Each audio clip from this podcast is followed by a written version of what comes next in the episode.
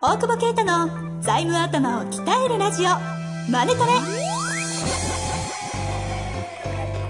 ビジネスにおいて欠かせない財務戦略ポッドキャスト財務頭を鍛えるラジオ。マネトレでは財務のスペシャリストである税理士の大久保啓太が経営者をはじめビジネスパーソンが知っておくべき財務やお金に関わる情報をちょっと辛辣ながらも分かりやすく解説します。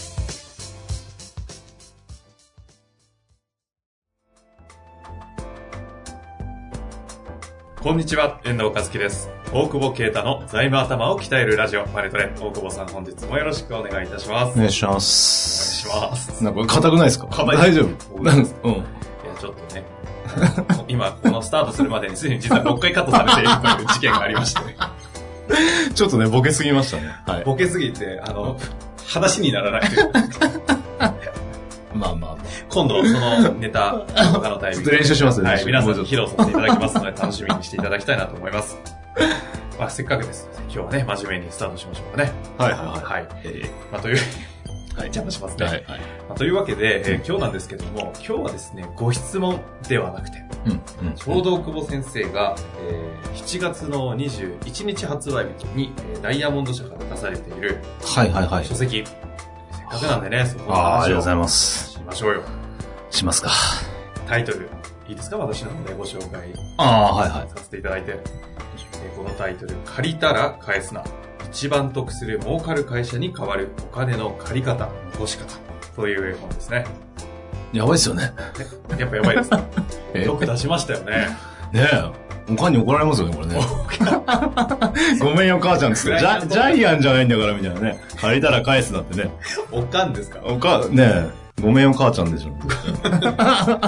傷つくんでしょうね。うちの息子やっちゃった。そうそうそういや、でも、すごい、非常に敏腕な、有名な編集者の方。すごかったっすね。ねすごかったんですね。うん。すごい。やっぱそのタイトルも最後、やっぱすげえなと思って。そうですよね。付け方と帯もね、やっぱすごいっすよ、帯。だって、はい。赤字でも仕事がなくなっても顧客に逃げら逃げられても大丈夫みたいなね。ダメだろって言って。自分の本ああですよ。大丈夫なんだけど。夫。まあ、それが書いてあるわけですよね、そうそうそう。まあ、というわけで、はいえー今回前編、まあ、後編ぐらいで、はいはいはい後ぐらいにわたっていきたいなとは思っているんですが、えまず、そもそもですよ、今までいろんなコンテンツを、まあ、最近30回以上やってきてるんですけど、えそもそもね、なんで大久保先生は、えうん。財務屋とか、うん。なんかこう税理士になってたり、うん。お金の話をこういう形でコンテンツに配信してるとかって、意外と背景を今まで話してなかったんで、おー、確かに。なんでこの本を今回も出されたのかみたいなところからちょっとお話をしませんか？いや、ちょっとやめときます。やってください。えやってくださはいはいはいはいね気になってますよ。一体何者なのかと。何者なのか、ただのチンペラですよね。いやー、そうっすね。何から？話せばいいんですか？何からですか？ね。まあでも本のこまあ。確かにね、はいだうん、借りたら返すなんですもんね。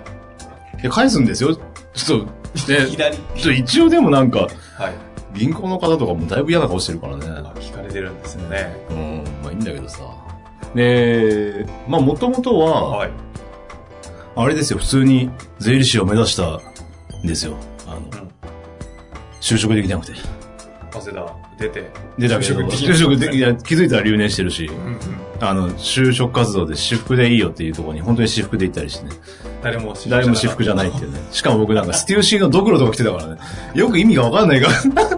そうか、その世代ですね。そうそうそう裏そうそうでスーツ、スーツちゃんとあれ買ったけど、ええなんか、ネイビーのね。でも無理だなと思って。で、ごめんよ母ちゃんですよね。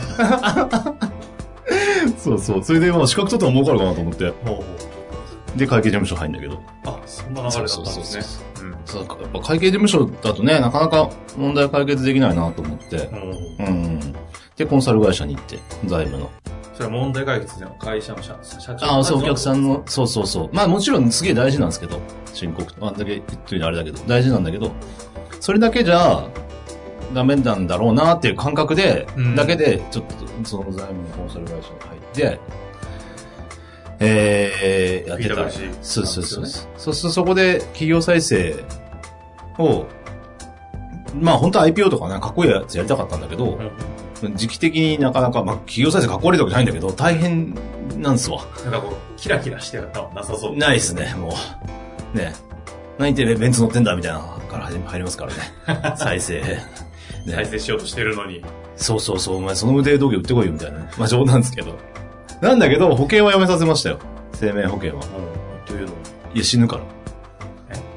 だから、返せないから、お金返返せなくなってくるじゃないですか。はいはい。で、そうすると、追い込まれて、結構ね、やっぱ目うつろになっていくんですよね。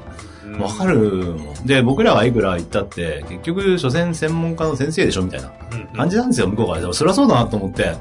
僕がそうでもそうですよね。お前みたいなことに何がわかんないみたいなね。あそういうところは、なんか感じてて。で、はい実際だからそれで亡くなっちゃった方とかもね、いたんで、まず保険やめさーせると。へ金なんて返さなくていいと。ね、命より大事なわけないでしょっていうのがね。おううんうんで、やっぱそれは連帯保証にさせられるからっていうのを、そそれを、なんとか解除さするっていうことも、おあの、書かせてもらったんですけど、はいまあ、そこでやっぱ見たのが、結局お金のことは税理士に任せてますよと。ーまあうんうんで、なんだけど、税理士さんは別にお金の専門家じゃないから、まあ前ね、一番初めの方でお話したかもしれないけど、うんはい。で、どんどん会社悪い方に行っちゃうっていうのを、悪循環のやつうん。その現場で見てきて、これはいかんなと。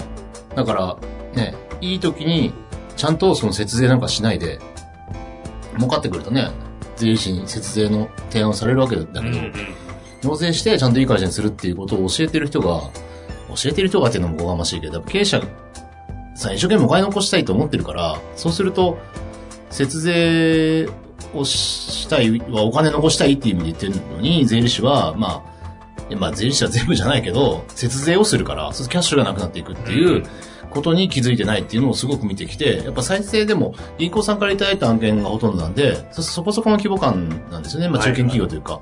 そうすると一時期は良かったわけですよ。そこまで伸びてるわけだから。うんうん。それでもそうなっちゃうっていうのは、やっぱいい時にやってなかったからっていうところをすごい問題だと思ったのと、やっぱり、とは、またね、銀行さんも、かいな返済止めてはくれるけど、リスクうん。まあ、融追加融資は出ないじゃないですか。うん銀行は雨の日に傘貸さないっていうのは、マジでそうだなっていうのがやっぱ分かってる中で、やっぱいい会社を作るにはね、ちゃんと晴れてる日に傘借りて、うん。雨になったら返さないと。うんまあ乱暴に言うとそういうことですよね。ただまあ応援してもらって、大きくするわけだから、うん。やっぱあとそのキャッシュが多い会社が絶対にその利益出ていくっていうのを見てると分かってくるので、うんまあまあそれで、まあそういう再生を見てたら、やっぱ税理士業界がちゃんとやんなきゃいけないんだろうなということもあって、僕その時資格なかったんですけど、その後たまたま受かって。でまあ独立して、っていう経緯ですかね。で、独立のタイミンググでは、い一応というか、税理士として、そうそう、税理士として一応やって。たまたまその時にはもうすでに、そういう企業再生とかの経験から、うん。ある程度、その財務コンサルみたいなこともできる状態で独立そうそうそうそうそう。その、まあ、再生回りというか、その、は、できる状態でやってたんだけど、うん。あの、で、とりあえず税理士事務所作ったら、あの、自分がね、申告書作らないことに気づいて、やべえと思って。やってたんじゃないんですか、でも。昔ね。だから、あんまりそれ言うと税理士会に怒られるかもしれない。いやいや、つね。まあでも優秀なね、方々皆さん事務所にはいますから。なんか、そう、びっくりして、全ページ間違えてますよってスタッフに言われて。うん。企業、スタート。全ページ、そう。で、それで、なんかさ、初めお客さんいないからお金はい借りに行くわけじゃないですか。自らも。そうそう。で、貸してくれると思うわけですよ。金、ね。じゃあ貸してくんないですよね。お金ないからね。というだってさ大体独立するときってある程度、な、なんだけど、僕ノリでやっちゃったから、全然なくて。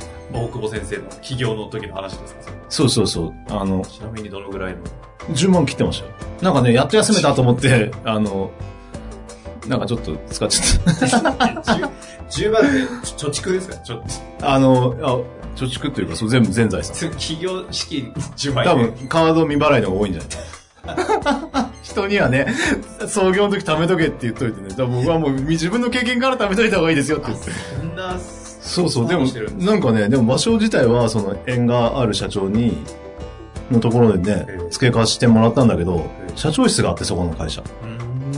社社長室がいいなと思って、個室だから。社長に、あの、社長室にこもってる会社は伸びねえって嘘ついて、社長を追い出して、その社長室を、自分が半年フリーレンドで借りたっていう。だからお金かかんなかったんですそんなスタート切ってたんですか？で、やっぱね、貸してくんないなと。あ、あの、お金ない人には。で、お金、他に通帳ありますかって言われましたからね。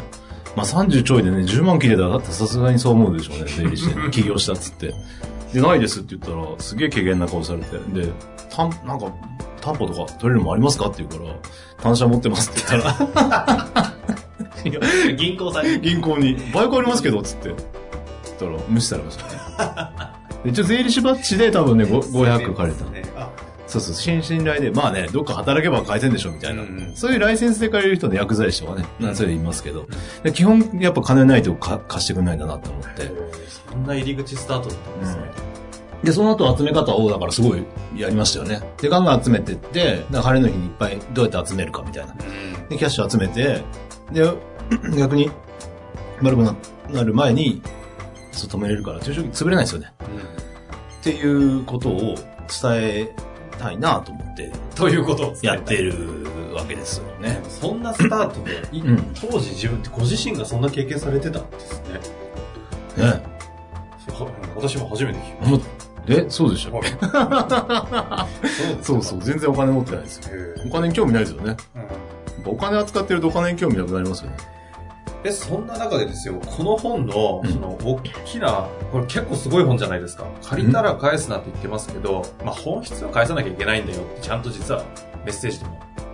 入ってますしで、こう、儲かっていけるっていう話もしてれば、まあ変な話、どっかで出口でやめちゃえばいいじゃんっていうことも書かれたりして、はいはいはい。なんか、あらゆることが書いてあるんですよね。そうそう実は。そう、全部書いちゃっそうた。もうこれだけでいいんじゃないですか。僕のコンサル二度と本も出ない。出ない出ないですよ。全部書いて。これはどういうことなんですか？普通なんか一方にな、ある方向に対して書くじゃないですか。借り入れの仕方だったり、うんその、なんですか？あ、その、なんかわかんないですけど、方向性としては財務諸表の読み方だったり、はいはいはいはいなんかしら決まってると思うんですけど、はいはいはいはい。この本本当もうあらゆる経営者のためのノウハウ全部バーって出しましたっていうそうそうそう。ページ数が足らなかったから。いやいや、そこそこですかうんうん。本のこのコンセプトって、一気通貫する横串の串としては何なの？まあ、おお金の扱い方ですよね。お金の扱い方ね。うん、まあでもいろんなこと起きるんですよ、会社って。うん。いい時もあれば悪い時もあるし、だからいい時も悪い時もやっぱお金をどう扱えばいいかが、なんとなく分かればいいのかなと思って。うん。うん。だから、伸びてる時のやっぱ調達の仕方だったり、投資の仕方だったりもあるし、こう、一時的に良くない時のね、あの、止め方だって知らなきゃいけないし、で、まあもっと言うと、本当に返せなくなった時にどうするのかっていうね。うん。そういうことですよ、確かに。その起業の時の話もあれば、ダメになった時の話もあれば、伸ばしていく時の話もあれば、うん全部書いてあるんで、うん。今、その、どういうフェーズにいるかっていうのが、どのパターンでも大体の人がこう、ハマるみたいな。ね、であれば嬉しいなとは思うんですけど。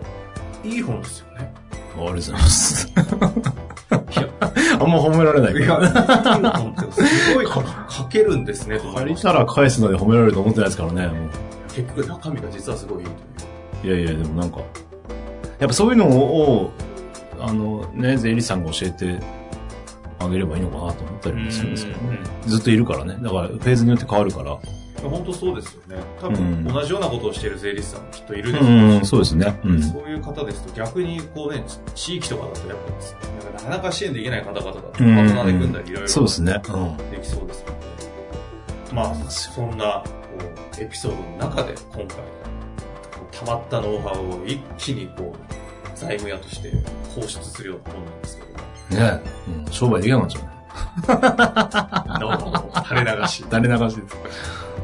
まあ、そんな中で、結局、じゃあどういう本なのかみたいな話を、はいはいはい。ちょっと具体的に、はい。またその本として読む分には多分読んですごいみんな、リスナーの方とかも読者になられたら面白いと思うんですが、ちょっと大久保先生の観点から、どんな風にこう読んでほしいかとか、読んだ後はいはいはいはいにこうしてほしいというような、なんかこう指南みたいなのもすると、ポッドキャストと本っていうところで非常にこういい感じで相乗効果起きるかな確かにね。頭いいですね。ちょっと、最後にやりますか？え？何が？言い残したことありませんか？言い残したことを急に聞くときあるじゃん。そのアウトカム何なんです人のコンテンツ使わいやいやいや、あったら言うよって思うよね。俺そう、え？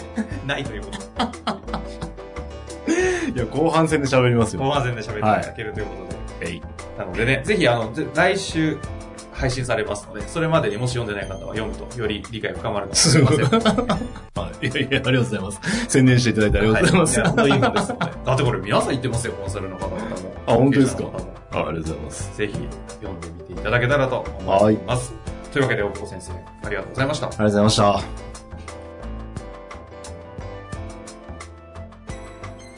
本日の番組はいかがでしたか？番組では大久保携帯の質問を受け付けております。